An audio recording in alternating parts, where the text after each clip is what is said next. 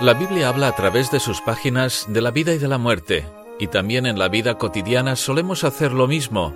Nos regocijamos al conocer las noticias de un nuevo bebé de algún familiar, amigo o conocido, y por supuesto sentimos recibir noticias de alguien que conocíamos que termina de morir. Estás escuchando el programa Gracia, Verdad y Vida y te acompaña Rubén Sarrión al micrófono.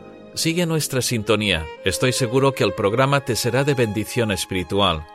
En el capítulo 2 del libro de Efesios en el Nuevo Testamento encontramos un pasaje entre los muchos que hay en la Biblia que habla de la vida y la muerte. El primer versículo dice, Y Él os dio vida a vosotros cuando estabais muertos en vuestros delitos y pecados. Aquí el apóstol Pablo nos explica cómo es el ser humano antes de conocer a Cristo. El lenguaje que utiliza no es muy halagüeño. Antes de tener una relación íntima con Cristo, estábamos muertos en nuestros delitos y pecados. Es como si estuviéramos envueltos en nuestra mortaja funeraria, ya prestos para un destino terrible, la muerte, aunque a todos efectos estábamos vivos, hablando, caminando, comiendo y trabajando, haciendo chistes y riéndonos de la vida, pero este versículo deja claro que en realidad estábamos muertos.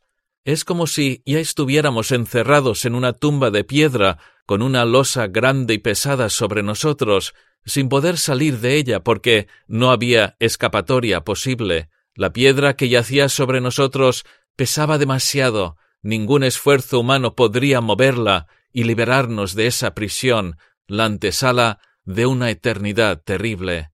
Este versículo está resaltando la pecaminosidad profunda del ser humano antes de conocer a Dios, y en pocas palabras describe la triste condición espiritual de todo hombre y mujer que vive a su aire, a sabiendas o ignorante del significado real y trascendente de la muerte, aquel mensajero que un día tocará nuestra puerta y al cual no tendremos otra opción sino dejarlo entrar muertos en nuestros delitos y pecados. Así estábamos, una condición verdaderamente terrible. Pero por otra parte, está el ofrecimiento gratuito de Dios de la salvación, de la vida eterna, de la vida en abundancia que todo aquel que entrega su vida a Jesucristo puede tener y disfrutar. Escucha los siguientes versículos de los capítulos seis, diez y once de Juan. Todo lo que el Padre me da vendrá a mí, y al que a mí viene no le echo fuera. El ladrón no viene sino para hurtar y matar y destruir. Yo he venido para que tengan vida y para que la tengan en abundancia.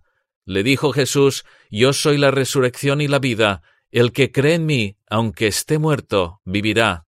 Estimada alma que me escuchas, pregúntale a cualquier creyente nacido de nuevo qué es lo más importante, lo más maravilloso de su vida, qué es lo que más gozo le produce, y te dirá que es la salvación inmerecida que Dios le ha brindado a su favor a través de la muerte de su Hijo Jesucristo en la cruz, porque cada uno que hemos gustado de la vida eterna, el perdón de Dios, el perdón de cada uno de nuestros pecados, podemos mirar a un antes y un después, un contraste entre lo que antes era nuestra vida y lo que ahora es.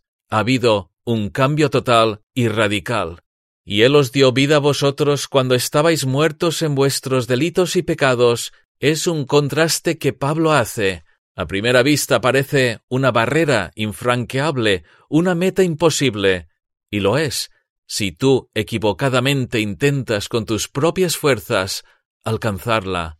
Y Él os dio vida, ese Él al cual se está refiriendo el apóstol es Jesucristo, la segunda persona de la Trinidad, el que estuvo presente y participó en la creación de este mundo y todos los universos.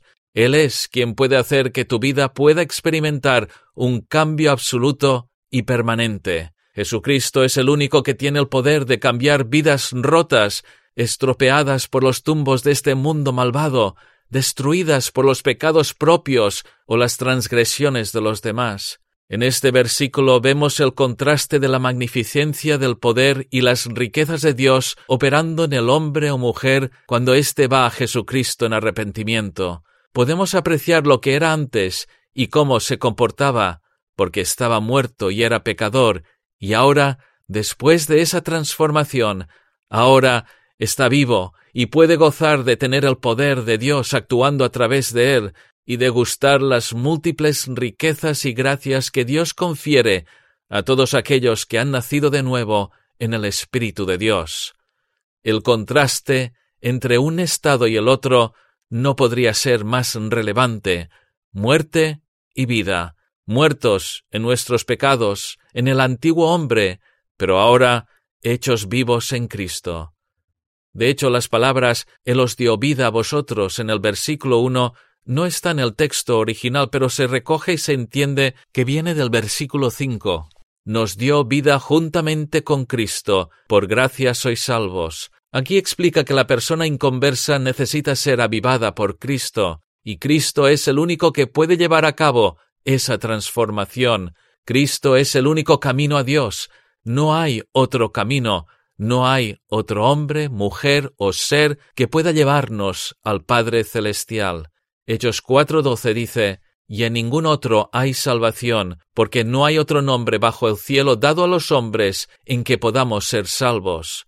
Esta constatación es rotunda y definitiva. No hay otro nombre, no hay otro ser al cual podemos acudir para ser salvos, para recibir el perdón de nuestros pecados. Las religiones solo son una distracción de Satanás para que no acudamos a Cristo, el único que nos puede llevar el alma perdida al Padre Celestial. En una conversación esta semana, mi interlocutor me dijo que todas las religiones tienen algo de bueno, al cual le repliqué que así no era, y esta parece ser la perspectiva de la mayoría de personas, porque parece ser la filosofía reinante en las últimas décadas. Nuestros países han sido invadidos por vientos religiosos de todos los puntos cardinales. Mención se debería hacer de quizás una de las religiones más grandes, la religión del humanismo, el culto al hombre, poner el hombre en primer lugar, aunque para afiliarte a esa religión no tienes que hacer nada, porque ya formas parte de su membresía, es automático, ya eres uno de sus miembros en el momento que naces, porque el problema más grande que tiene el hombre con respecto a Dios es que todo hombre quiere hacer lo que le entra en gana y proclamarse rey de su vida, desplazando a Jesucristo, el que debiera entronar su vida. Para el alma que está en lucha por su vida espiritual, muchas veces este dominio es el último en caer. No le importa dar su dinero, su tiempo a Dios, incluso asiste a estudios bíblicos y puede aspirar incluso a hacerse miembro de tal o cual iglesia, pero lo que más le cuesta es entregar su vida a Jesucristo, darle a Él las riendas y el control absoluto de su vida. Esa es, estimados, la religión del humanismo, la adoración del hombre y sus logros, sin tomar en cuenta que si algo bueno ha hecho el hombre a través de los siglos, es porque Dios así lo ha decretado o permitido. El tiempo se ha terminado. Estimado radio oyente, Cristo es el único que puede darte vida, es el único camino a Dios. Para tener la vida eterna, tienes que ir a Él en arrepentimiento y fe. Te ha acompañado Rubén Sarrión al micrófono. Para más programas de radio y otros recursos interesantes, visita nuestra web rubensarrión.com esto ha sido todo para hoy. Hasta el próximo programa cuando podrás escuchar la continuación de este. Que Dios te ilumine y bendiga.